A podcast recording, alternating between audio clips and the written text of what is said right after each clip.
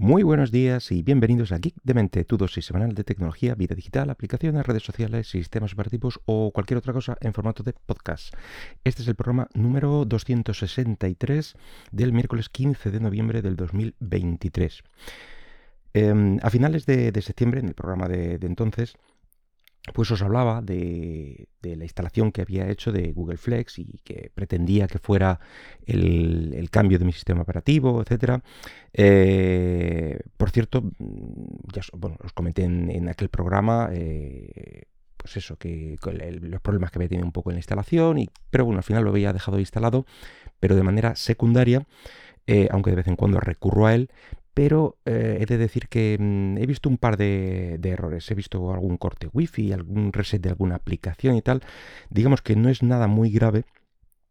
Eh, y que puede incluso algunas cosas achacarse a la edad del, equipo, pero en general mm, le resta confiabilidad como sistema del día a día, vamos, como para dejarlo de manera permanente. Por lo menos esa ha sido mi impresión eh, en lo que es mi equipo. Pero bueno, os comentaba Mm, que, bueno, toda aquella instalación pues venía por la intención de, cambiar de sistema operativo principal. Eh, en aquel entonces tenía el Linux Fedora, la, vamos, actualizado la última versión, se iba actualizando. Y, bueno, eh, al ver lo que había pasado con el Flex y que se había quedado en el segundo disco y tal, pues volví a la búsqueda de, un sistema que, bueno, pues que encajara un poco en lo que, en lo que quería.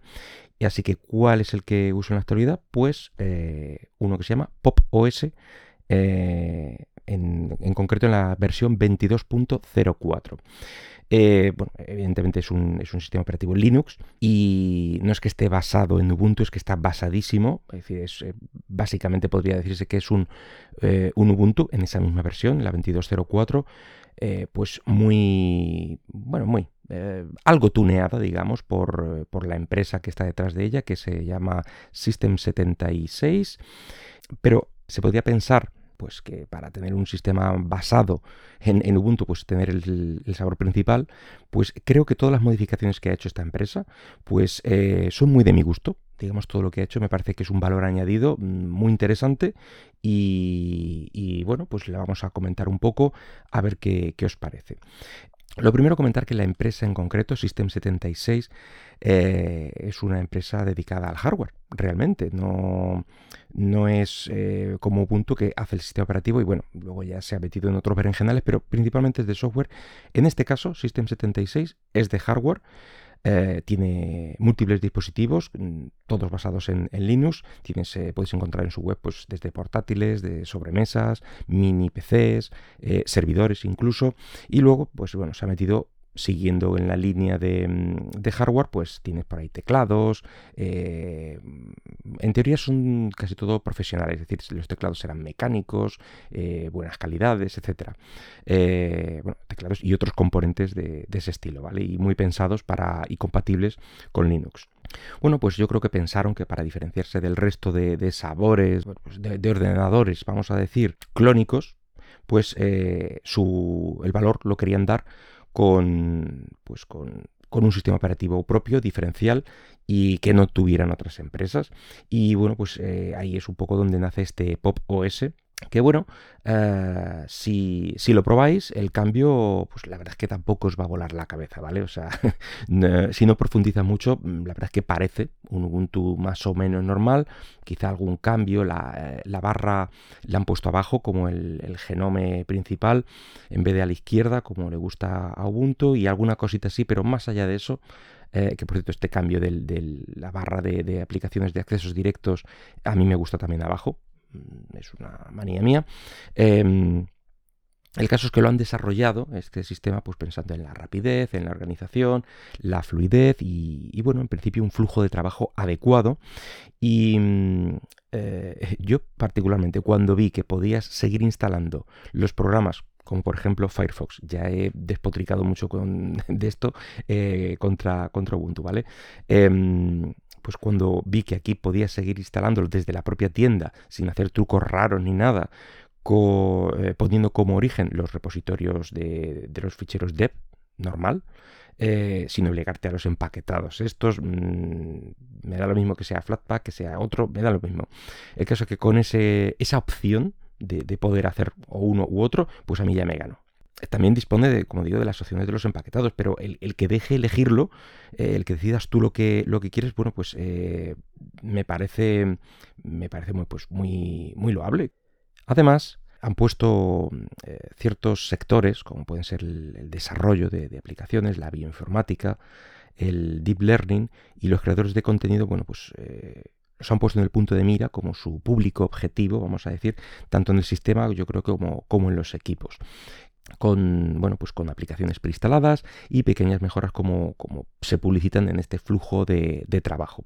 Y mm, bueno, esa es una de las diferencias de, la instalación eh, menos significativas, o yo considero menos significativas, pero te da una idea eh, de, cuál es eh, su, su máxima, es decir, poner Em, al usuario y sus preferencias por delante de, bueno, pues de me he inventado esto, como es el caso de Ubuntu, eh, me he inventado este sistema y tal, mm, considero que es mejor unilateralmente y el resto te lo... Sí, te, he ido dejando durante eh, ciertos años que lo sigas utilizando, pero ya cuando a mí me ha dado la gana he cortado. Bueno, pues em, cuando la, la, otra opción seguía siendo totalmente válida pues eh, aquí pues, eh, te dejan a ti poder elegir uno u otro según tus preferencias y eso me parece muy importante.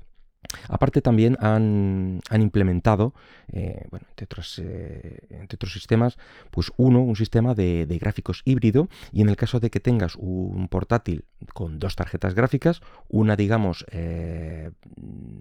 pues más generalista y de menos consumo y una más potente especializada en tareas eh, de alto rendimiento, bueno, pues em, te sirve para cambiar de forma dinámica entre una y otra. Eh, y bueno, eso puede servir eh, al sistema para alargar notablemente la vida de, de las baterías. no es mi caso, no he podido probarlo. mi portátil no dispone de dos tarjetas, pero bueno, si, si es el tuyo, oye, eh, ya sabes que tienes aquí una, posible opción o, bueno, una mejora que, puede serte útil. Otro de los puntos a favor, eh, bueno, pues es un cambio rápido en el sistema de organización de ventanas. Eh, entre el clásico de Genome, del que todos conocemos, ¿vale? De, bueno, pues tengo las ventanas más o menos pequeñas, maximizadas, minimizadas, las voy arrastrando, según la que pulse se viene en primer plano, la que tengo en foco, etcétera bueno, pues puedes alternar entre ese sistema clásico, digamos, y un sistema eh, de autotiling, tiling, que se llama muy al estilo del, sistema de escritorio i3, ¿vale? Que yo utilizaba eh, hace años en el Regolith, que es otro de los sabores de Ubuntu, pues basándose en este tipo de organizadores de ventanas.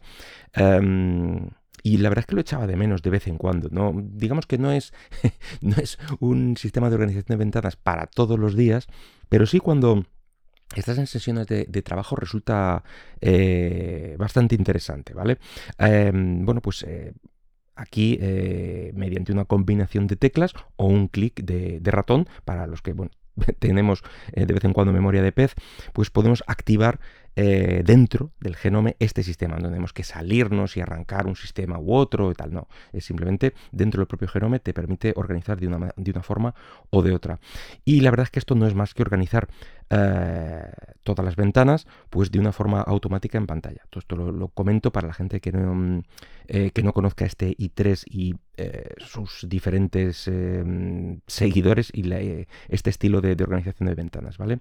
Y es que si abres otra ventana, ¿vale?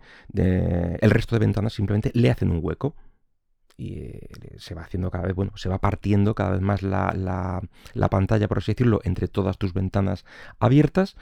Y bueno, pues si cierras alguna, el resto de, aplicaciones abiertas de ventanas va ocupando ese hueco, no te van quedando ningún hueco en la pantalla. Así pues se va partiendo por la mitad, en horizontal o en vertical, eh, según la importancia. Tú eso, evidentemente, pues luego puedes... Em, Luego puedes organizarlo, decir que esta pantalla te interesa un poquito más grande, un poquito más pequeña, más a la izquierda, más a la derecha, en fin, todo eso es organizable, pero em, la, cuestión está en que se organiza en principio de forma automática eh, y siempre visible todo lo que tienes abierto. Evidentemente está pensado para pantallas con un cierto tamaño, ¿vale? Mm, y también digo que no es para todos, no es para todo el mundo, eh, pero en ciertos escenarios, como digo, es bastante cómodo. a mí particularmente me lo parece en el, cuando hay sesiones de desarrollo, por así decirlo, te pones ahí a, a programar y bueno, pues está muy bien si te interesa pues ver, yo qué sé, una consola, por ejemplo, una línea de comandos con el log o, pues eso, la ejecución de, ciertos comandos o el resultado de tu trabajo en un navegador o lo que sea que os haga falta, eh, pues puede resultar interesante. El caso es que además de los, eh, de los típicos comandos, pues mm, me refiero a la hora de organizar estas ventanas, pues puedes hacerlo todo, toda esta gestión mediante el ratón y resulta menos estresante al no tener que memorizar forzosamente pues otra serie de comandos además de lo de tu programa de rigor, simplemente para poder organizar mejor tus ventanas. Lo cual mm, era algo que adolecía un poco de, este regolith que os comentaba eh, y aquí yo creo que mm, tienes las dos opciones, como digo, eh, poniendo siempre al usuario un poco pues por delante. Por lo demás, bueno, pues eh, aparte de cuatro cositas aquí y allá, es un Ubuntu más Genome, mm, que todos, todos conocemos, em, bueno, pues con una serie de, de, cariño extra añadido, vamos a decir, y bueno, pues así, impresiones, pues los tiempos de arranque y cierre que para mí son bastante importantes, pues yo los considero muy muy buenos, me parecen bastante, bastante bien logrados y, bueno, incluso los problemas que tenía con el porcentaje de batería, que ya os he comentado también, eh, pues parece que, se han arreglado, aunque la batería está claramente tocada, ¿vale? Y cuando llega más o menos eh, en uso, me refiero, eh, cuando llega al 40, al, 50 o 40% de, de batería de descarga, pues ya ahí no sabes Mm, si te aguantará unos minutos más, no sé, media hora, 20 minutos, 50 minutos, no lo sé, eh, o si comenzará a bajar un 1% cada segundo que me ha llegado a pasar y te obliga a salir corriendo a por el cargador, eh, pues eso, para, no morir en, lo que estás haciendo en tu trabajo. Y bueno, otro punto que no veo fino al 100%, no va a ser todo un camino de rosas, es el tema de la suspensión, eh, ¿vale? Que es que cuando vuelves a arrancarlo, pues el wifi de vez en cuando hace cosas raras.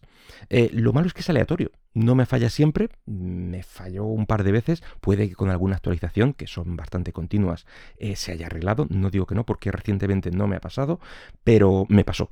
Me pasó el, bueno, pues bajas la, pantalla, se te queda suspendido durante un tiempo, vuelves a él y, y bien, sí coge el wifi, pero al cabo de un rato se te corta y luego vuelve a coger conexión y luego se vuelve a cortar.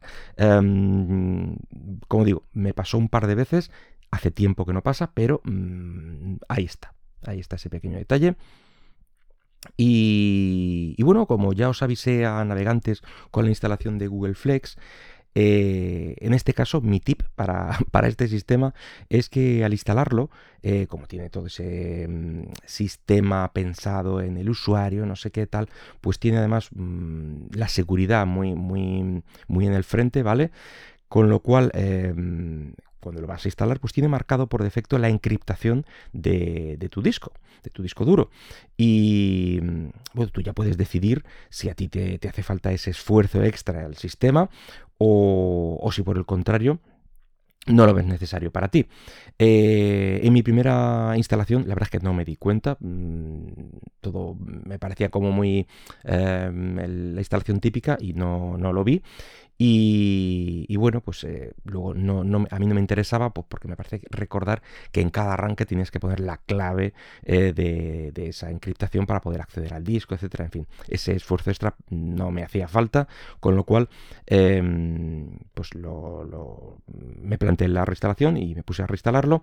Y la verdad es que tuve que, deshacer todas las particiones. Y bueno, la verdad es que leí un poco un pisto porque, bueno, pues al, al estar encriptado, el instalador no te deja instalar encima. Lo, digamos de alguna manera lo tiene protegido y te hace falta un esfuerzo extra a la hora de, reinstalar encima.